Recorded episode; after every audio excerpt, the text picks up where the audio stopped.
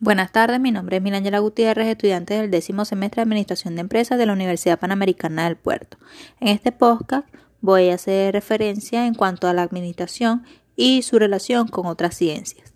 Bien, la administración se fundamenta y se relaciona con diversas materias. Como es lógico, todas las disciplinas necesitan una de otras para poder desarrollarse. Lo principal y fundamental es que no debemos confundir la administración con otras disciplinas, sino que debemos saber cuáles son aquellas que contribuyen a que logren su fin. Eh, la administración en general toma y utiliza teorías y modelos de otras materias. Por ejemplo, ciencias sociales. En cuanto a sociología, Muchos de los principios administrativos fueron tomados de la sociología. Las aportaciones de esta ciencia a la administración son el estudio sobre la estructura social de una empresa. También está la psicología, el derecho, la economía, la antropología, la cual estudia a profundidad el comportamiento humano desde su interés hasta su cultura. Bien, eh, otra de las ciencias que se relaciona con la administración son las ciencias exactas. Son aquellas que solo admiten hechos rigurosamente demostrables, como por ejemplo las matemáticas. No existe una definición de esta ciencia, aunque es indiscutible que ha permitido grandes avances en la administración, principalmente en las etapas de planeación y control.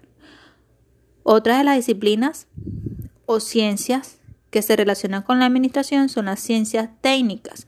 Estas comprenden un cuerpo o conjunto de conocimientos que ayudan en la administración de forma más práctica que teórica. Por ejemplo, la ingeniería industrial.